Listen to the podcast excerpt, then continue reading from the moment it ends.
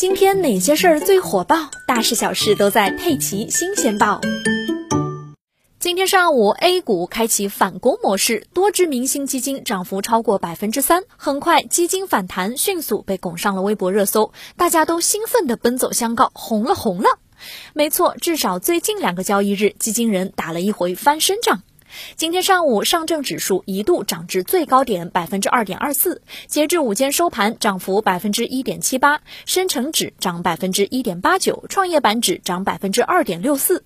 两市三千零七十只个股上涨，占比近八成。尤其是前期超跌的核心资产，今天普遍回血，特别是茅台，更是重返两千点，上涨百分之四点四七，报两千零五十八元。抱团股上涨对基金净值可以说是立竿见影。根据天天基金网估算，多只明星基金涨幅超过百分之三、百分之四。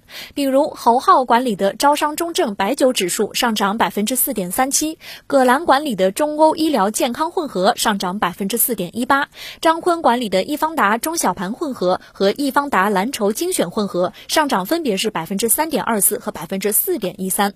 虽然基金有所反弹，但是从基民的反应来看，这个程度的反弹显然不太够，有网友就表示了，再像今天这样涨一个星期，我就能回本，回本之后就再也不买了。你怎么看呢？